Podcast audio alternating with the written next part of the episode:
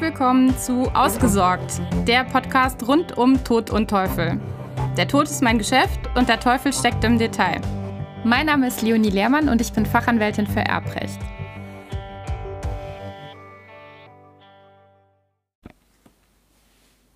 Zieht man als Angehörige eines Verstorbenen in eine andere Stadt, kann der Weg zum Friedhof sehr weit werden. Besonders wenn die Entfernung mehrere hundert Kilometer beträgt. Das ist keineswegs ungewöhnlich und in solchen Konstellationen stellt sich dann zum Teil die Frage, ob eine Umbettung möglich ist, ob es also möglich ist, den Verstorbenen irgendwie mitzunehmen.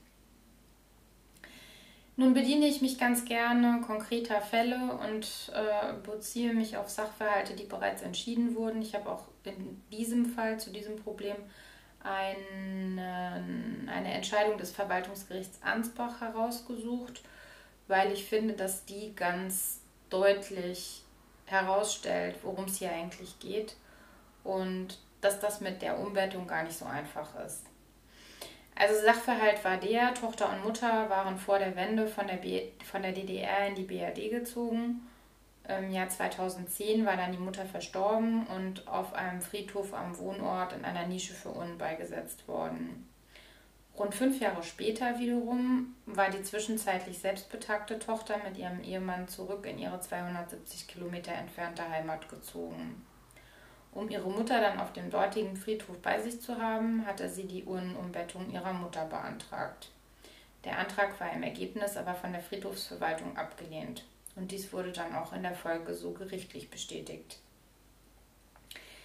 Woran das nun hängt, eine Urnenumbettung wäre doch prinzipiell einfach möglich, das werde ich dir in dieser Folge erklären. Zunächst mal hängt das am grundsätzlichen Verhältnis von Totenruhe und Totenfürsorge. Denn der Grundsatz der Totenruhe resultiert aus der im Grundgesetz gewährten unantastbaren Würde des Menschen, die auch über dessen Tod hinauswirkt. Es spiegelt sich in der Totenruhe auch das allgemeine Sittlichkeits- und Pietätsempfinden wider, was nicht zu unterschätzen ist.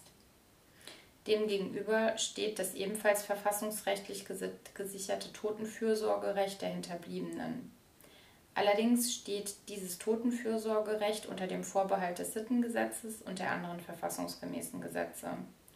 Wenn nun also Totenfürsorge und Totenruhe aufeinandertreffen, genießt immer die Totenruhe aufgrund ihrer Verankerung im höchsten Verfassungsgut Vorrang. Also die Totenruhe ist normalerweise vorrangig gegenüber Totenfürsorge. Das können wir schon mal festhalten. Nun kann eine Störung der Totenruhe wiederum ausnahmsweise zulässig sein, nämlich wenn der Verstorbene zu Lebzeiten sein ausdrückliches Einverständnis mit der Umbettung erklärt hat. Aber wann wird das schon mal der Fall sein? Das habe ich noch nie gehört, dass jemand im Voraus bestimmt hat, dass er gerne umgebettet werden möchte, für den Fall, dass seine Angehörigen woanders hinziehen. Also vielleicht erleben wir das demnächst, dass das Standard wird, aber das ist doch prinzipiell eher ungewöhnlich. Sollte ein solches ausdrückliches Einverständnis fehlen, wären aber vielleicht Tatsachen und Umstände gegeben, aus denen der mutmaßliche Wille des Verstorbenen mit hinreichender Sicherheit gefolgert werden kann. Dann wäre eine Störung der Totenruhe auch ausnahmsweise zulässig.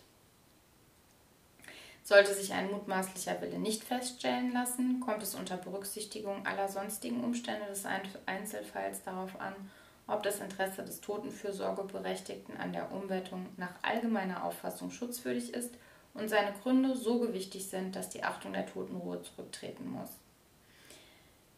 Das kann zum Beispiel dann der Fall sein, wenn das Recht auf Totenfürsorge in unzumutbarer Weise erschwert oder gar unmöglich gemacht wird.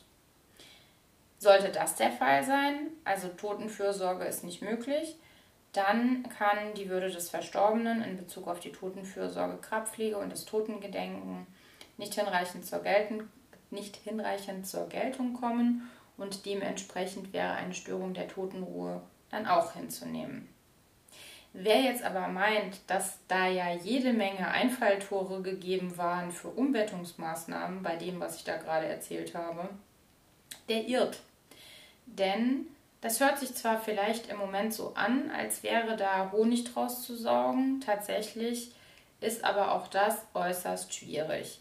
Denn Wenn die Hinterbliebenen umziehen, stellt das nicht zwangsläufig einen wichtigen Grund in dem Sinne, wie ich sie gerade dargestellt habe, dar. Denn mittlerweile sind Umzüge aufgrund altersbedingter Gesundheitsverschlechterungen an der Tagesordnung. Und der Wunsch, den Lebensabend bei den Kindern zu verbringen, stellt folglich regelmäßig keinen wichtigen Grund dar, wenn ältere Personen dementsprechend umziehen. Es wird auch allgemein anerkannt, dass es mittlerweile kein Ausnahmefall mehr ist, dass ältere Menschen zu Verwandten oder in ein Seniorenheim ziehen und dass äh, dementsprechend dann vielleicht ein örtlicher Wechsel bevorsteht. Man kann sogar so weit gehen, dass das mittlerweile in der heutigen Zeit nicht mehr die Ausnahme, sondern sogar die Regel ist. Wenn man nun zulassen würde, dass in solchen Fällen jedes Mal eine Umbettung vollzogen wird, würde das dazu führen, einen, ist ein unschönes Wort, aber Leichentourismus zu fördern, der explizit nicht gewünscht ist.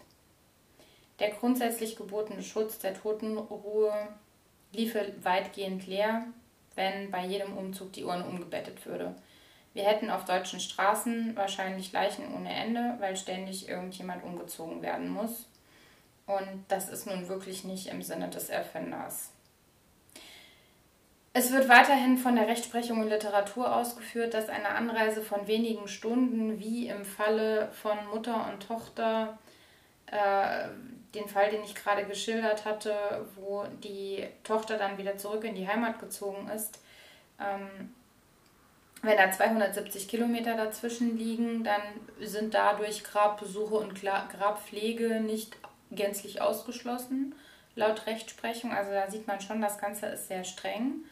Ähm, in solchen Fällen ist es zumutbar, gegebenenfalls auch in Begleitung eine solche Fahrt auf sich zu nehmen oder eben dann tatsächlich die Grabpflege durch einen Dritten, wie beispielsweise eine Friedhofsgärtnerei, zu organisieren.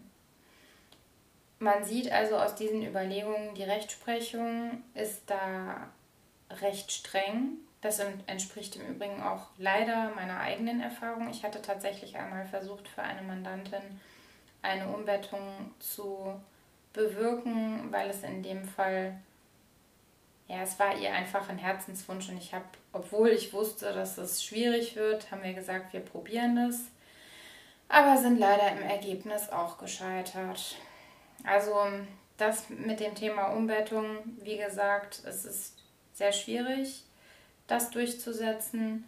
Man sollte sich von einer solchen Maßnahmen oder keine allzu großen Hoffnungen machen, dass das funktionieren wird. Es sei denn eben, man hat wirklich mal ausnahmsweise ein ausdrückliches Einverständnis oder es gibt halt wirklich ähm, ganz gravierende Gründe, weshalb eine Umbettung unbedingt erforderlich ist. Aber wie wir gehört haben, die Grabpflege kann durch Dritte organisiert werden. Das lässt sich leider nicht wegdiskutieren. So, ich hoffe, das hat dir weitergeholfen und du kannst für dich mitnehmen, dass eine Umbettung von Toten schwierig ist. Und ich hoffe, du bist in der nächsten Folge wieder mit dabei. Und wenn dir das gefallen hat und dich tatsächlich irgendwie dir geholfen hat, dann würde ich mich wie immer sehr freuen, wenn du mir eine Bewertung hinterlässt und idealerweise eine Rezension. Und wenn du es weiterträgst, dass es diesen Podcast gibt. Ich danke dir für deine Zeit.